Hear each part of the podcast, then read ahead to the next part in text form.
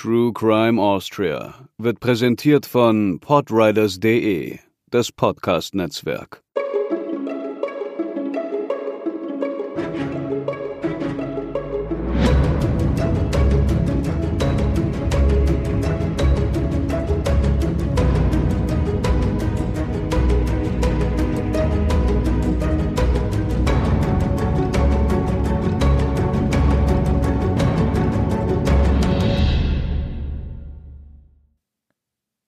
Und herzlich willkommen zur mittlerweile vierten Folge von True Crime Austria. Hier spricht wieder die Katharina zu euch und mir gegenüber sitzt frisch wie der Morgentau Hubertus.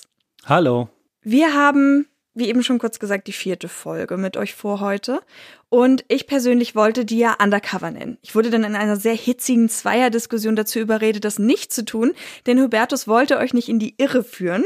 Ich beginne aber trotzdem einmal damit zu erklären, warum ich das vorhatte, denn in unserer heutigen Episode geht es um einen Mann, der mehrere Leben geführt hat, und zwar auf verschiedene Arten und Weisen. Es handelt sich um einen Polizeibeamten, der wegen dem Erschießen zweier Einbrecher während seines Dienstes verhaftet und später auch verurteilt wurde, und im Gefängnis tötete er dann später auch einen verurteilten Mörder und galt danach als einer der gefährlichsten Straftäter Österreichs. Sein Tod am 15. Juni 2001 in der Justizanstalt Kremstein sorgte außerdem für großes Aufsehen. Wir sprechen über Ernst Karl. Der wurde geboren am 10. August 1945 in Brettel im Bezirk Scheibs in Niederösterreich. Seinen leiblichen Vater hat er nie selber kennengelernt, der war alkoholkrank und in einer Nervenheilanstalt untergebracht. Die Beziehung zu seinem Stiefvater war mehr als angespannt. Der Stiefvater lehnte ihn ab und ließ den armen kleinen Jungen das auch sehr spüren. Umso mehr wendet sich das Kind der Mutter zu und entdeckt dann auch eigene weibliche Züge. Schon in jungen Jahren trägt er dann Frauenkleidung oder Mädchenkleidung und geht dann mit den Kinovorstellungen und freut sich dann, wenn ihn niemand erkennt.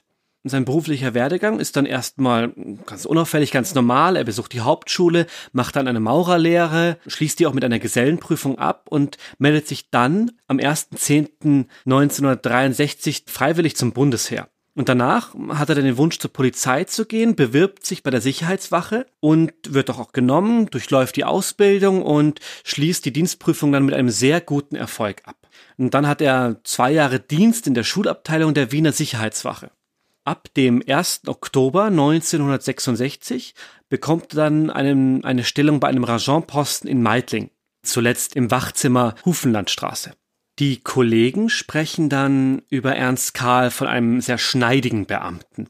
Und neben den guten Leistungen, mit denen er auffällt, wird auch oft als überkorrekt beschrieben, besonders eben, wenn es um die Gesetze geht, die er mit sehr, sehr strenger Linie einzuhalten gedenkt und daraus resultieren auch gewisse Übersprungshandlungen.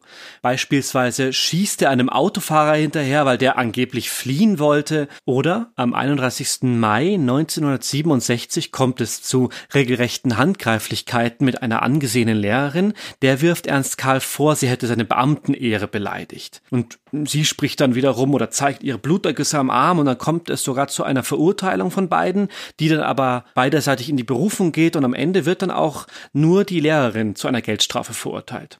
Dann wieder ist eine dritte Aktion aktenkundig. Da hat Ernst Karl einen Kraftfahrer angehalten. Das war im November 1967. Und dem wirft er eine unvorschriftsmäßige Fahrweise vor und verhängt gegen ihn auch ein Organstrafmandat von 70 Schilling. Also rund 26 Euro wären das. Wir arbeiten hier, wie in den bisherigen Folgen auch, mit dem Online-Rechner der Österreichischen Nationalbank, der auch inflationsbereinigt sein sollte. Wir haben allerdings auch literarische Quellen gefunden, die da ein bisschen anders liegen, aber wir halten uns da an den Rechner der Österreichischen Nationalbank. Kurzer Exkurs zur Definition eines Organstrafmandats. Also mit Organ sind natürlich die Organe der öffentlichen Aufsicht gemeint, also nicht das, was einen vielleicht im ersten Moment als Organ in den Sinn kommt. Und es wird auch Organstrafverfügung genannt. Und es geht dabei einfach darum, dass eben die Organe der öffentlichen Aufsicht Geldstrafen erheben dürfen, damit eine schnellere Bestrafung bei geringen Vergehen erfolgen kann. Also schlussendlich muss man sich damit einfach nicht lange aufhalten, wenn das direkt beglichen wird. Und bei Verweigerung der Zahlung kann kann das handelnde Organ dann aber auch Anzeige bei der Behörde erstatten, woraufhin dann ein Verwaltungsverfahren eingeführt werden würde. Der Fahrer damals hatte allerdings nicht genug Geld dabei, um das direkt begleichen zu können. Nur 40 Schilling, also ungefähr 15 Euro. Und das will dann der Beifahrer, der will dem dann aushelfen. Und daraufhin äh, dreht Ernst Karl jetzt nicht durch, aber wird ausfällig, beschimpft den Beifahrer, mischt dich nicht ein, schleicht dich und soll dann sogar ihn tätlich angegriffen haben. Nicht? Da heißt es dann, er griff mich bei der Hand, schlug mir mit der Faust ins Gesicht. Und dem ist dann auch eine Verletzung nachgetragen. Für Ernst Karl folgt dann eine Verurteilung wegen tätlicher Beleidigung in Ausübung des Dienstes und eine Strafe von 500 Schilling wird dann fällig, umgerechnet 187 Euro ungefähr. Doch auch dieses Urteil wird in zweiter Instanz dann aufgehoben. Einen Monat später, am 23. Dezember 1967, begeht Ernst Karl dann einen Selbstmordversuch. Er nimmt 20 bis 25 Schlaftabletten wird allerdings gefunden, gerettet und daraufhin in eine psychiatrisch-neurologische Abteilung der Uniklinik eingewiesen. Und dort bleibt er dann bis in den Januar hinein, bis zum 10. In dieser Zeit erfahren die Ärzte den wahren Grund des Selbstmordversuches. Also der hatte nichts direkt mit diesem einen Fall zu tun, sondern der beruht darauf, dass Ernst Karl nun gesteht, er wäre homosexuell und würde von Kriminellen erpresst werden. Und der hätte so eine Angst, bloßgestellt zu werden, dass er eben dem durch den Tod oder den Freitod entfliehen wollte. Und vor allem auch Angst vor der Strafe. Denn Homosexualität war damals noch ein Strafdelikt nach Paragraph 129 1b und konnte mit ein bis fünf Jahren Gefängnis bestraft werden. Eine Neuerung kam erst im Jahr 1971 mit der sogenannten kleinen Strafrechtsreform, durch die die gleichgeschlechtliche Liebe nur noch bei Unzucht von Männern und Burschen unter 18 oder im Falle von Stricherjungen bestraft wurde. Aufgrund der ärztlichen Schweigepflicht geht diese Information jetzt allerdings nicht über die Ärzte hinaus. Die müssen natürlich das bei sich behalten. Das ist im Folgenden nicht ganz unwesentlich. Die Tat selber ereignet sich dann im Jahr 1968 und zwar in der Nacht vom 15. auf den 16. April und dort erschießt Ernst Karl zwei Männer in der Garage des Kaufhauses Tivoli in Wien-Meidling. Die beiden Opfer heißen Walter Pöttler und Johann Kiesel und Ernst Karl sagt später aus, sie hätten widerrechtlich die Garage betreten und als er, Ernst Karl, sie stellen wollte, hätten sie auf ihn geschossen. Er erwiderte also nach eigener Aussage das Feuer in Notwehr und tötete dabei die beiden Einbrecher. Die Spuren sprachen allerdings eine andere Sprache. Es wurden insgesamt sieben Schüsse aus nächster Nähe festgestellt, darunter auch Kopfschüsse. Walter Pöttler war von drei Schüssen getroffen worden, zwei davon waren tödlich. Es handelt sich dabei einmal um einen Schädelhalssteckschuss und einen glatten Brustdurchschuss. Und Kiesel hätte ebenfalls zwei Schussverletzungen aufgewiesen, einen Schädelsteckschuss und einen Durchschuss der linken Brustseite. Hm, Steckschuss meint hier, dass die Patrone noch im Körper oder im Objekt, das getroffen wurde, stecken geblieben ist. Zusätzlich, das werden wir euch gleich noch genauer erklären, belasten auch zwei Frauen Ernst Karl. Die waren mit den Tätern bekannt und wussten über die Ereignisse auch Bescheid. Und Ernst Karl selbst gestand dann nach langem Verhör, was eben einige Ärzte schon wussten, deswegen wird es hier nochmal relevant, dass die Männer ihn erpresst hatten und er sie daher erschossen hatte. Damit wir nun besser verstehen, wie diese drei Männer sich kennengelernt haben, wie die Beziehung zwischen denen ist, gehen wir noch einen Moment zurück. Den 22-jährigen Johann Kissel hatte Ernst Karl, der zu dem Zeitpunkt auch in Anführungszeichen erst 23 Jahre alt war, im Oktober des Vorjahres kennengelernt, also 1967, und zwar bei einer Verkehrskontrolle. Er war damals der Beifahrer in dem Wagen. Einige Tage später sieht dieser Johann Kissel Ernst Karl dann in Begleitung eines anderen Mannes in einem Männercafé. Und dann, im Dezember, konfrontiert Kissel Ernst Karl mit seiner Vermutung, dass er schwul sei und dass er diese Information nicht für sich behalten würde. Und daraufhin zahlt Ernst Karl dem Erpresser Kissel 1000 Schilling, heute ungefähr 375 Euro. Das genügt diesem kleinkriminellen Kissel allerdings nicht, der fordert immer mehr. Und ein paar Tage später sollen es dann eben 5000 Schilling sein, also ungefähr 1876 Euro.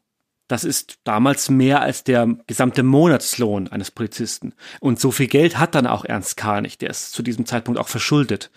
Und daraufhin folgt dann eben der Selbstmordversuch. Von diesem Moment an führt Ernst Karl dann ein Doppelleben. Im Grunde ein doppeltes Doppelleben, wenn man so möchte, denn einerseits muss er ja seine Sexualität schon verstecken und muss jetzt in seiner Rolle als Polizist gleichzeitig zum Kriminellen werden, um irgendwie mit den Erpressern fertig zu werden. Er ist dann also beispielsweise für Botengänge zuständig, die der Kiesel ihm aufträgt. Der Kiesel arbeitet beispielsweise auch als Stricher und kennt dadurch den ein oder anderen gut betuchten Kunden und es wäre ja ein leichtes, denen ein bisschen was abzuzwacken. Also schickt er den Polizisten beispielsweise zu einem Mann, der eine gute Reputation hat, die er natürlich in der Stadt auch nicht verlieren möchte. Und Karl muss ihm dann erzählen, dass eben der Johann Kiesel in Haft säße und er bräuchte Geld für einen Verteidiger. Und dafür berappt der Kunde dann auch gut 10.000 Schilling. Das würde heute laut unserer Rechnung 3.752 Euro ausmachen. Der Johann Kiesel hat es dann recht gut, er kleidet sich neu ein, kann sich ein teures Radio und technische Spielereien leisten und mietet ein Auto. Und den Anteil, den Karl eigentlich für seinen Botengang bekommen sollte, behält er dann auch einfach ein. Dann hat er die Idee, man könnte doch das Postamt in Meidling überfallen. Und mit von der Partie soll dabei sein Komplize Walter Pöttler sein, ein 25-jähriger Kellner.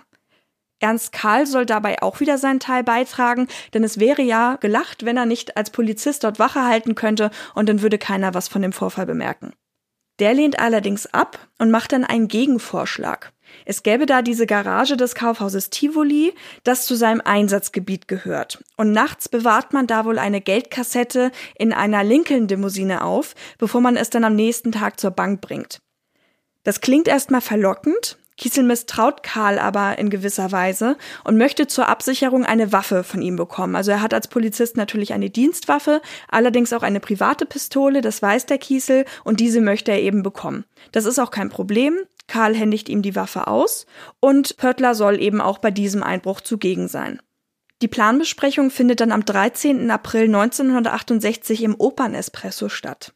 Der 16. April wird dabei als Tattag benannt und Karl soll an diesem Ostermontag einen Zettel mit der genauen Tatzeit bei der Garage hinterlegen und damit kommunizieren, wann er selbst am Tatort sein wird, damit die alles zu dritt abwickeln können.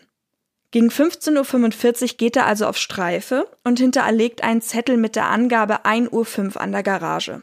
Er macht dann weiter seine Rundgänge und trifft dabei am Abend auch auf den Aufseher der Garage, wobei er einen Schlüssel ergattern kann. Das ist eine Information, die in mehreren Quellen explizit genannt wird, deswegen soll sie auch hier nicht unerwähnt bleiben. Unserer Ansicht nach hätte er den Schlüssel aber wahrscheinlich gar nicht gebraucht, denn die Einbrecher waren ja schon da, also die Tür war ja offen, was er eben auch wusste. Zur geplanten Tatzeit bzw. kurz davor um 1 Uhr macht er sich dann wieder auf den Weg und in der Garage suchen die Einbrecher bereits nach dem Geld. Als sie den Polizisten bemerken, kommen sie auf ihn zu. Kiesel hat dabei die Pistole nach unten gerichtet in der Hand, aber er wirft sie nicht weg, als Karl es ihm befiehlt. Also eigentlich dachten sie ja, okay, wir sind hier zu dritt und drehen das Ding gemeinsam und auf einmal sagt der Karl zu ihm, er soll die Waffe weglegen. Das tut er aber nicht, er hebt sie stattdessen sogar und daraufhin schießt der Polizist auf ihn. Als Kiesel zusammengesunken ist, folgen zwei weitere Schüsse. Der Komplize Pöttler wird ebenfalls von drei Schüssen getroffen, obwohl er unbewaffnet ist. Karl schießt noch ein viertes Mal auf ihn, allerdings mit seiner Privatwaffe, die er aufgehoben hat, nachdem der erste Einbrecher sie hat fallen lassen. Seine Theorie ist, dass wenn er aus dieser Waffe ebenfalls nochmal schießt, das Ganze mehr nach Notwehr aussieht.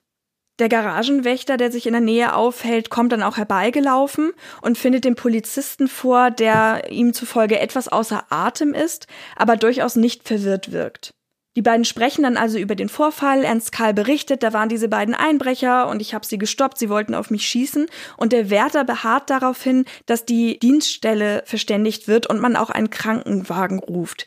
Denn Kiesel stöhnt sogar noch, das heißt, er lebt zu diesem Zeitpunkt, allerdings erliegt er auf dem Weg ins Krankenhaus seinen Verletzungen. Währenddessen spricht Karl bei der Tatbestandsaufnahme seinen Vorgesetzten und er sagt ihm, auf Streife sei ihm ein blauer Wagen vom Typ Borgwald Isabella aufgefallen, der sich mehrfach im Kreis bewegt hätte um das Gebäude herum, obwohl es ja ausreichend Parkmöglichkeiten gegeben hätte. Und darin hätten drei Männer gesessen. Und als er das Auto dann schließlich nahe des Kaufhauses gesehen hatte, sei ihm auch aufgefallen, dass die Tür zur Garage leicht geöffnet war und dann traf er eben auf die beiden Männer, die er erschossen hatte. Die Aussage von Ernst Karl lautet dann wörtlich Ich trat nunmehr in den Türspalt und rief Halt, Polizei, Pistole weg. Aufgrund dieses Anrufs hob der eine Mann den Arm mit der Pistole in die Höhe, offenbar um die Waffe gegen mich zu richten. Daraufhin feuerte ich mit der Dienstpistole einen Schuss gegen ihn ab. Der Mann wurde von meinem Schuss getroffen, machte einige Sprünge nach vorne und fiel in die linke neben meinem Standort befindliche Garagenecke. Ich sprang in die Garage und als der in der Ecke liegende Mann einen Schuss gegen mich abgab, feuerte ich zwei Schüsse gegen ihn ab, worauf der Mann ganz in sich zusammensackte und ihm die Pistole aus der Hand fiel. Im gleichen Augenblick ist der zweite Mann von hinten auf mich zu. In der Annahme, dass auch dieser Mann bewaffnet sei oder dass er sich der Pistole seines Komplizen bemächtigen wollte, habe ich auf ihn mehrere Schüsse abgegeben. Der Mann wurde getroffen und blieb gleichfalls liegen. Ich habe insgesamt sieben Schüsse abgegeben, also alle im Magazin befindlichen Patronen verschossen.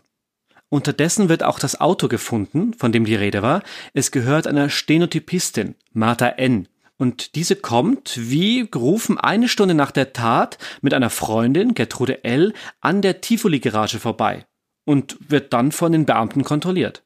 Sie sagt aus, das Auto sei ihr vor rund einer Stunde vor einem Wiener Kaffeehaus in der Schönbrunner Straße gestohlen worden, kann allerdings nicht begründen, warum sie jetzt ausgerechnet hier am Tatort danach sucht. Und so kommt im Verhör schließlich die Wahrheit zutage. Sie hatte Walter Pöttler und Johann Kiesel am Vortag kennengelernt. Sie waren durch ein paar Lokale gezogen und sie hätte dann schließlich zugestimmt, den beiden Männern das Auto für eine Ausfahrt zu borgen. Die 19-jährige Freundin, Gertrude L., nämlich kannte den Kiesel bereits ungefähr zwei Monate und er wollte sie angeblich auch heiraten, hatte ihr allerdings verschwiegen, dass er bereits verheiratet war und auch ein Kind hatte, um das er sich allerdings nicht gekümmert hat.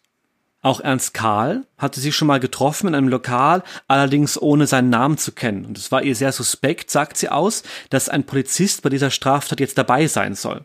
Und sie wollte eigentlich auch nicht, dass ihr Verlobter bei der Aktion mitmachte.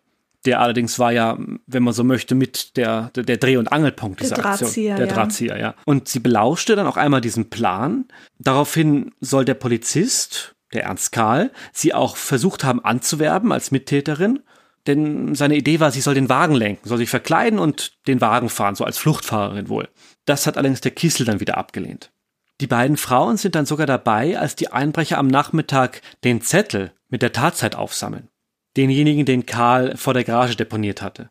Und am Abend borgen sie sich dann eben den Wagen. Die Beschreibung der Frauen lautet wie folgt. Circa 25 Jahre alt, circa 185 Zentimeter groß, sehr schlank, blondes Haar, spricht ländlichen Dialekt. So beschreiben sie den Ernst Karl. Hinzu kommt auch ein Ohrenzeuge, der sagt aus, dass der letzte der sieben Schüsse erst nach einer gewissen Pause abgefeuert wurde. Also nicht alles schön hintereinander das Magazin entleerend, wie angegeben, sondern einmal eine Reihe von sechs Schüssen, eine Pause und dann der letzte finale siebte Schuss. Und später wird dann auch der Ernst Karl bei einer Gegenüberstellung abschließend identifiziert.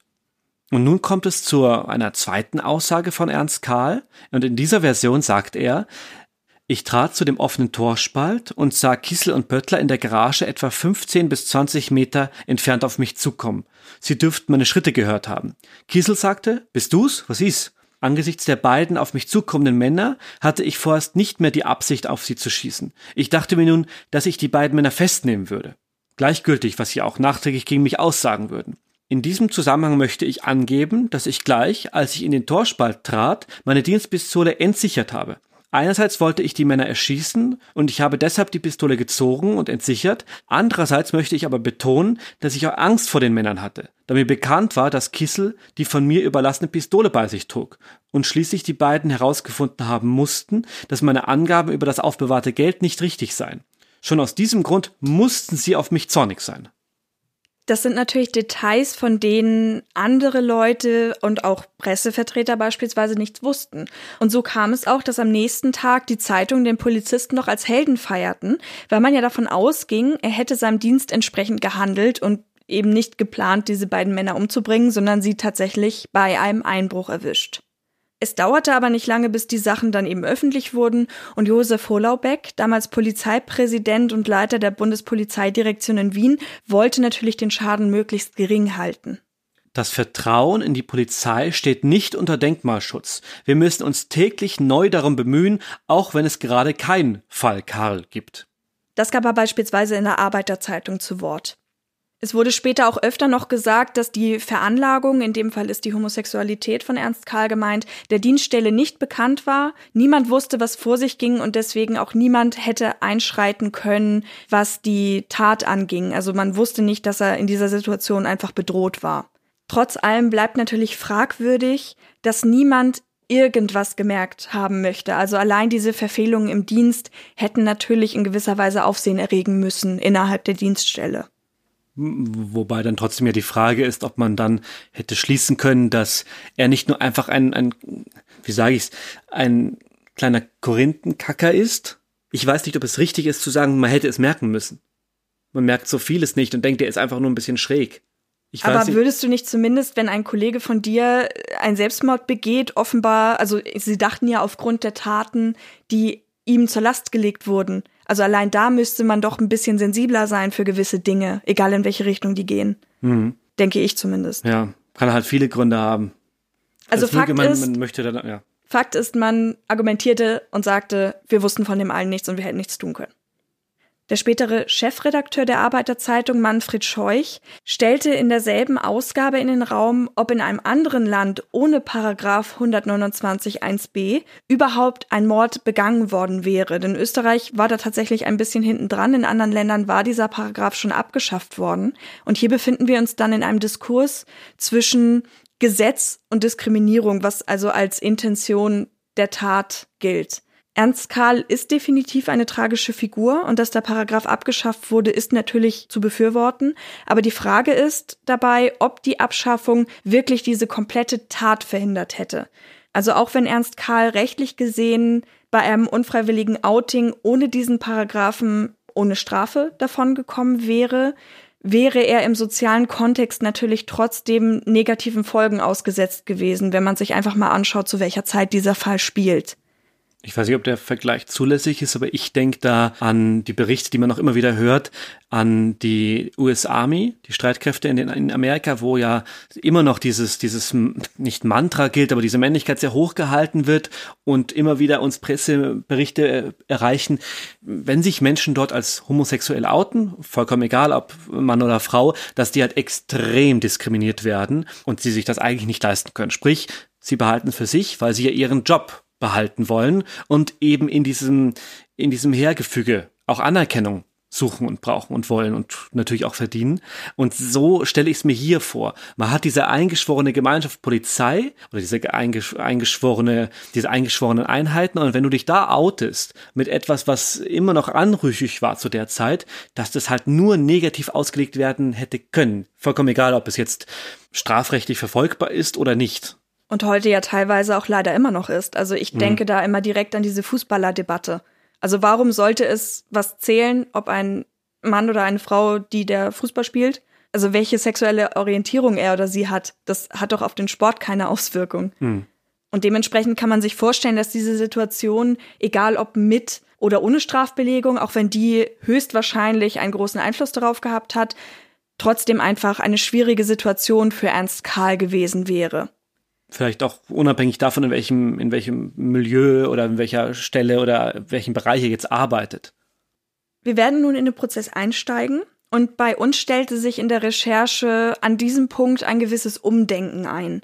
Denn auch wenn Ernst Karl durch einige Aktionen wie eben die Handgreiflichkeiten aufgefallen ist und man zu diesem Zeitpunkt schon sagen kann, okay, er hat offenbar ein gesteigertes Ehrgefühl, gerade was seinen Job angeht und er ist ein, eine Art Gerechtigkeitsfanatiker, war er für uns bis zu diesem Zeitpunkt auch noch zum großen Teil ein Opfer eben jemand, der auch mit diesen Paragraphen, um die Debatte von eben nochmal aufzunehmen und eben unter der Situation der Erpressung dazu angehalten ist, Dinge zu tun, die er eigentlich nicht tun möchte. Also durch die äußeren Umstände vom Opfer mit zum Täter geworden. Genau. Im Laufe des Prozesses zeigen sich dann allerdings auch Züge, die über ein gesteigertes Ehrgefühl weit hinausgehen. Am 17. April 1968 wurde Ernst Kall also im Landesgericht für Strafsachen in Wien vorgeladen und er beharrte dabei auf seiner Notwehrversion. Ich behaupte, dass ich in Notwehr und zwar im Zuge der von mir beabsichtigten Amtshandlung, nämlich Johann Kissel und Walter Pöttler festzunehmen, gehandelt habe. Warum ich so viele Schüsse abgegeben habe, und zwar auf kürzeste Distanz, kann ich heute nicht mehr erklären. Damit widerspricht Karl ja dem, was er zuvor gesagt hat, wo er ja auf der Wache schon zu Protokoll gegeben hat, dass er sehr wohl das irgendwie mit Absicht getan hatte. Und auf seine anderslautende Aussage angesprochen, sagte er dann, ich bin dort erpresst worden. Man hat mir gesagt, wenn ich nicht gestehe, werde ich so lange geschlagen, bis ich speibe. Und einer der Beamten hat mich beschimpft und geohrfeigt. Mittlerweile glaubt man ihm natürlich nicht mehr und legt ihm zusätzlich Verleumdung zur Last. Verleumdung gegenüber den Beamten im Sicherheitsbüro und außerdem gegen einen Herrn G., mit dem er eine homosexuelle Beziehung gehabt haben möchte. Das ist natürlich jetzt sehr kontrovers, weil Ernst Karl wehrt sich ja im Grunde dagegen, beziehungsweise muss das in gewisser Weise, um eben nicht straffällig zu werden und gibt dann gleichzeitig zu, dass es da jemanden gibt, mit dem er eine Beziehung hatte, womit er den ja auch mit in diese Strafsache hineinzieht. Und dieser leugnet das dann entsprechend auch. Und Ernst Karl zog diese Behauptung zurück. Und er schrieb dem G dann später auch mit einer Bitte um Geld und schönen Grüßen zum Osterfest einen Brief. Das ist auch nicht das Einzige, wodurch er auffällt. Er widerspricht sich oft selbst und schreibt zum Beispiel auch vor Prozessbeginn an den Vorsitzenden.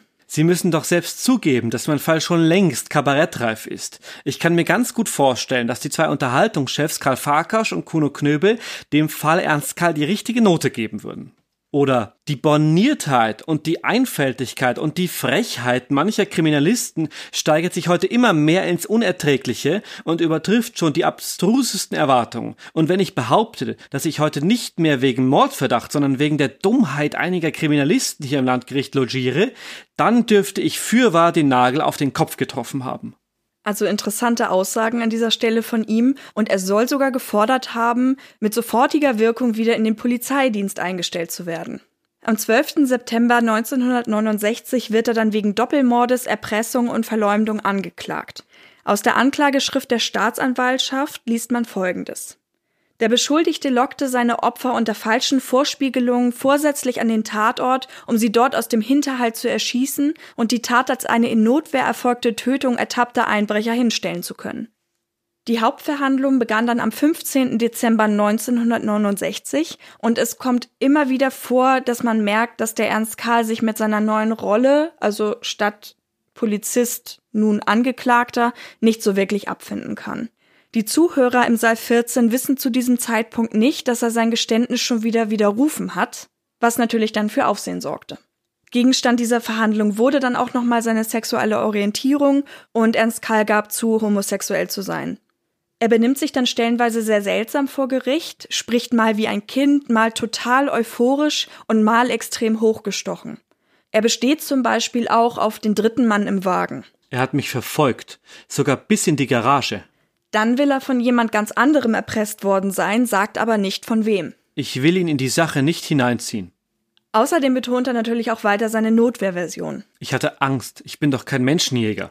Besonders Boulevardesk mutet dann an, dass er sich sehr mit seinem Verteidiger Dr. Emanuel Fritsch streitet, der ihm tatsächlich ebenfalls nicht glaubt und der auch zu ihm sagt, ich kann Sie zu einem Geständnis zwar nicht zwingen, aber es wäre vielleicht doch angebracht, die Wahrheit zu sagen.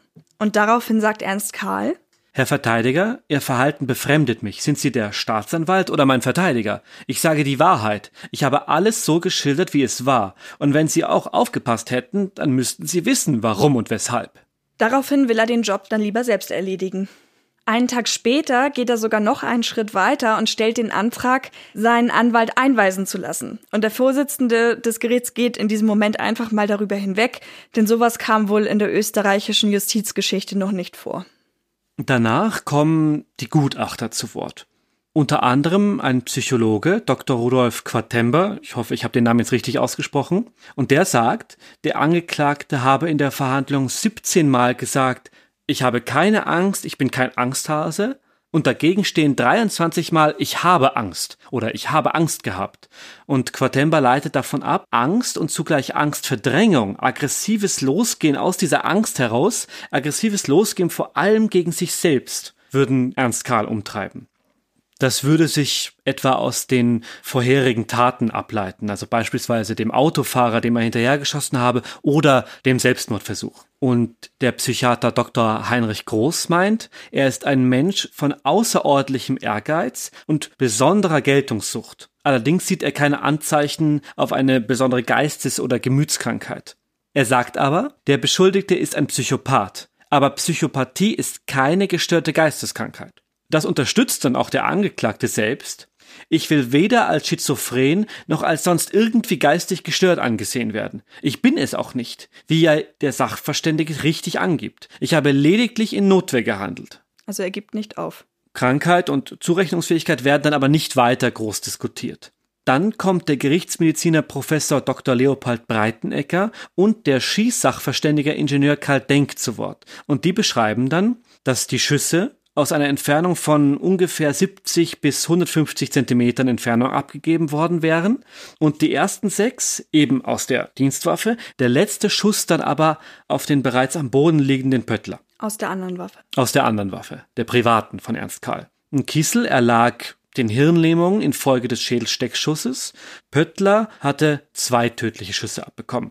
Der Angeklagte will sich dann aber nicht erinnern, wohin er geschossen hat. Am dritten Prozesstag werden dann die Fragen an die Geschworenen verkündet. Das sind insgesamt 13 Stück. Und kritisiert wird dabei, dass diese auch in der Kombination mit der folgenden Rechtsbelehrung so kompliziert gestellt sind, dass es für Laienrichter, was Geschworene ja nun mal sind, wirklich schwierig ist, alles problemlos zu verstehen. Ein Beispiel dafür ist Hauptfrage 7. Ist Ernst Karl schuldig, am 16. April 1968 in Wien aus Bestürzung, Furcht oder Schrecken die Grenzen einer nötigen Verteidigung zur Abwehr eines rechtswidrigen Angriffes auf Leben, Freiheit oder Vermögen von sich oder anderen abzuwehren, überschritten und durch Abgabe von mehreren Schüssen gegen Johann Kiesel Handlungen begangen zu haben, von welchen er schon nach ihren natürlichen, für jedermann leicht erkennbaren Folgen einzusehen vermochte, dass sie eine Gefahr für das Leben, die Gesundheit oder körperliche Sicherheit von Menschen herbeizuführen oder zu vergrößern geeignet sein und woraus der Tod des Johann Kiesel erfolgte? Da muss ich allerdings auch sagen, also das ist selbst nach mehrmaligem Lesen so ineinander verschachtelt und verschlungen und man darf nicht vergessen, dass die Geschworenen ja Privatpersonen, keine Juristen sind. Im ich habe es gerade vorgelesen und ich habe den Anfang schon wieder vergessen. Also ja, ja es ist hm. nicht sehr offensichtlich formuliert.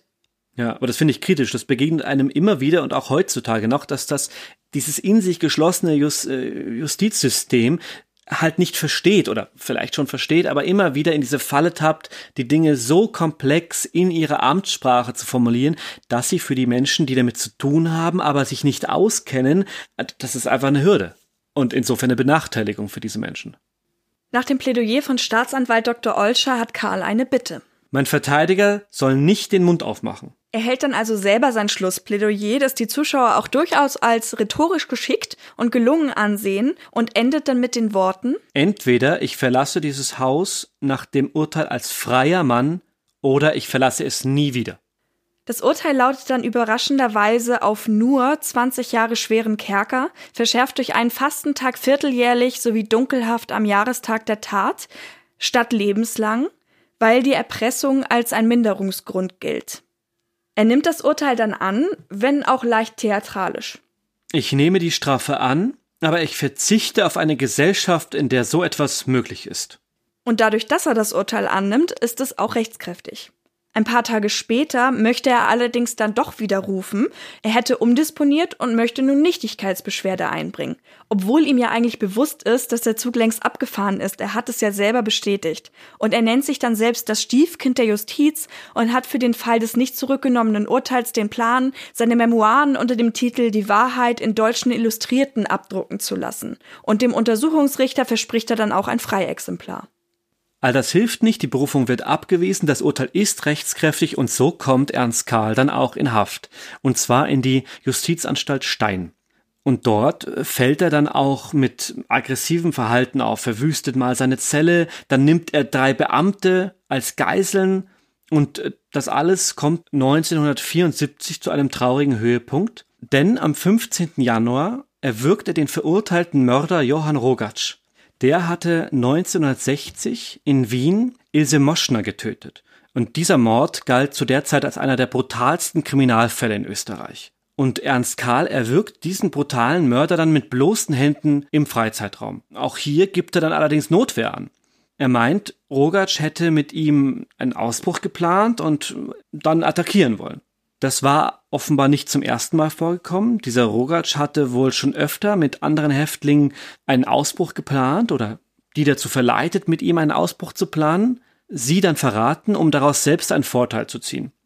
Und die beiden, Ernst Karl und der Rogatsch, kannten sich vom Schachspielen. Und in dieser Situation, also beim Schachspiel, ist dann der Streit auch eskaliert.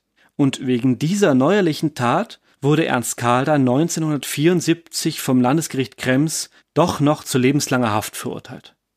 Unter den Mithäftlingen verbreitete sich wohl sogar das Gerücht, dass Ernst Karl eine Art Gerichtsverhandlung inszeniert hätte, also in dem Fall den Mithäftling Rogatsch zum Tode verurteilt und dieses Urteil dann auch gleich selbst vollstreckt.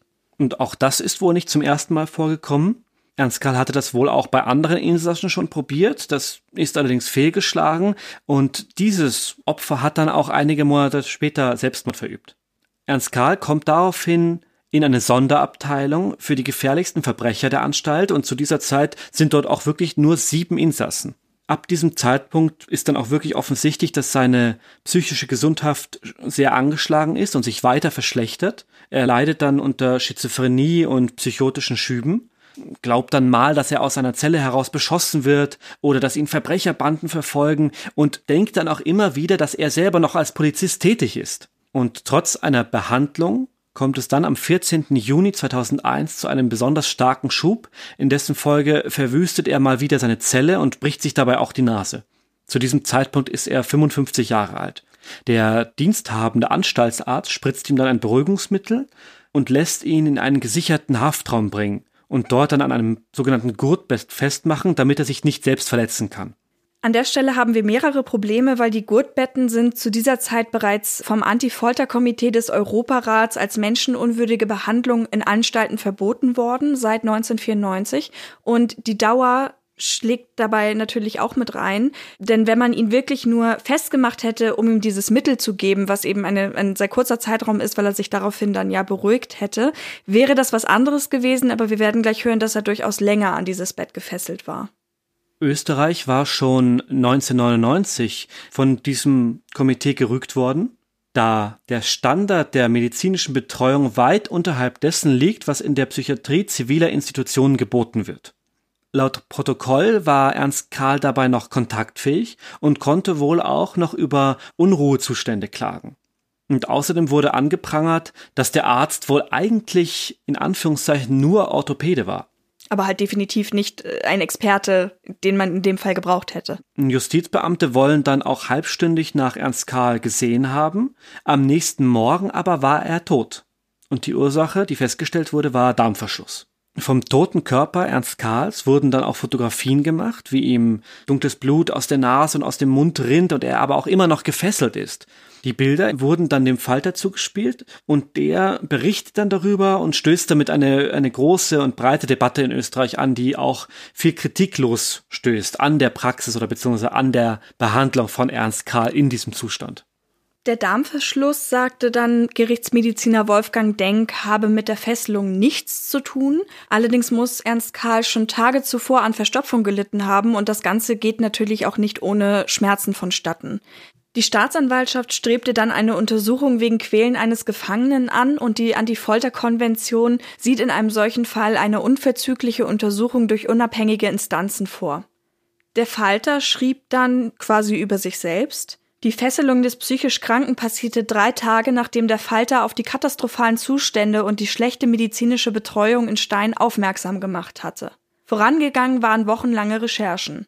Justizminister Dieter Böhmdorfer, FPÖ, hatte diese allerdings noch vergangenen Dienstag bei einer Richterenquete salopp als marktschreierischer Journalismus verurteilt, für den sich der Falter bei den Beamten gefälligst entschuldigen sollte. Die angesprochenen Polaroids hatte die Kriminalpolizei Krems gemacht und diese zeigten ihm den nackten, angegurteten Häftling auf dem Bett in einer doppelt versperrbaren Einzelzelle. Und obwohl eine Hand frei war, wies sie Male auf, zu denen dann der Herr Denk sagte, dass diese Hand ebenfalls gefesselt gewesen sein musste. Im Online-Archiv des Falters könnt ihr euch den Artikel Tod im Gurtbett durchlesen, in dem es neben diesen Fakten auch nochmal näher um die Anstalt in dieser Zeit oder um diese Zeit herum geht. Die Ärzte in Stein dementierten natürlich, seit 25 Jahren hätte es dort keine Gurtbetten mehr gegeben und auch aus dem Justizministerium hieß es dann, es gäbe keine Gurtbetten mehr, das sei lediglich ein einfaches Krankenbett mit Gurten gewesen wo wir uns im ersten Moment gefragt haben, okay, ist das nicht im Grunde dasselbe? Ja, also nennt es wie ihr wollt, aber es ist ein Bett mit Gurten dran, mit denen der Häftling eben fixiert wird. Es geht ja auch eher um die Behandlung dabei. Ja. Und eben, wie gesagt, die Dauer. Und verschiedene Experten sagten dann auch, es gab zwar Gurtbetten, aber nur zum Setzen einer beruhigenden Infusion. Und wie gesagt, wahrscheinlich wäre, wäre das gar nicht so das Problem gewesen, sondern eben, dass der Ernst Karl dann eben auf diesem Gurtbett verstarb. Dass Ernst Karl halbstündig kontrolliert worden war, ist auf jeden Fall nicht stichhaltig. Die Schmerzen des Darmverschlusses mussten sich irgendwie bemerkbar gemacht haben. Allerdings stand im Protokoll nur, dass er einen ruhig tiefschlafenden Eindruck machte und zwischendurch auch geschnarcht hatte. Allerdings trat der Tod eben um 5.30 Uhr ein und der Häftling wurde erst um 7.03 Uhr gefunden. Die letzte Kontrolle fand laut Aufzeichnung um 4.10 Uhr statt. Und damit endet das, man kann sagen, ich glaube mit Fug und Recht sehr tragische Leben von Ernst Karl. Und um dann nochmal auf unseren Folgentitel Bezug zu nehmen, der eben sich selber gefangen nahm in dieser in dieser Flucht aus der Realität ins Leben hinein, wie er stattfinden möchte. Er ist immer noch Polizist, ist aber im Gefängnis, hat gemordet und mordet auch im Gefängnis weiterhin und das alles vielleicht nicht als einzige, aber doch als, als Mitauslöser seine Homosexualität, die er nicht frei ausleben konnte in Österreich. Genau, also im Gefängnis kommt quasi noch ein, ein drittes Doppelleben oder eine dritte Doppelmoral vielleicht auch irgendwo dazu. Abseits von diesem Verhalten in der Kindheit dann eben die Rolle zwischen Krimineller und Polizist und das Ganze dann nochmal umgedreht, dass er das irgendwie nicht loslassen kann und dann eventuell zum Richter über andere Häftlinge geworden ist. Trotz dieser Tragik hoffen wir, dass wir euch möglichst interessant und kurzweilig durch diesen Fall führen konnten und euch das alles auch vernünftig vermitteln konnten, diesen Gesamtüberblick eben wieder haben herstellen können, auch ein wenig mit Bezug auf die Zeit, in der das stattgefunden hat und mit Bezug auf das Leben von Ernst Karl und von den beteiligten Personen. Wenn ihr Anmerkungen oder Feedback für uns habt, dann wendet euch wie immer gern über Social Media oder per Mail an uns. Ihr findet uns bei Facebook und Instagram als True Crime Austria und bei Twitter als True Crime AT und unsere Mailadresse lautet hinweise at truecrimeaustria.at. Wir möchten diesmal außerdem dem Wiener Kriminalmuseum danken, das uns in diesem Fall mit Quellen unterstützt hat. Nach wie vor gilt eben auch, wenn ihr uns unterstützen möchtet, tut das sehr gerne über Patreon und Steady. Wir werden euch wie immer alles in die Show Notes packen und hoffen, ihr schaltet auch nächstes Mal wieder ein. Macht's gut. Bis dann. Tschüss.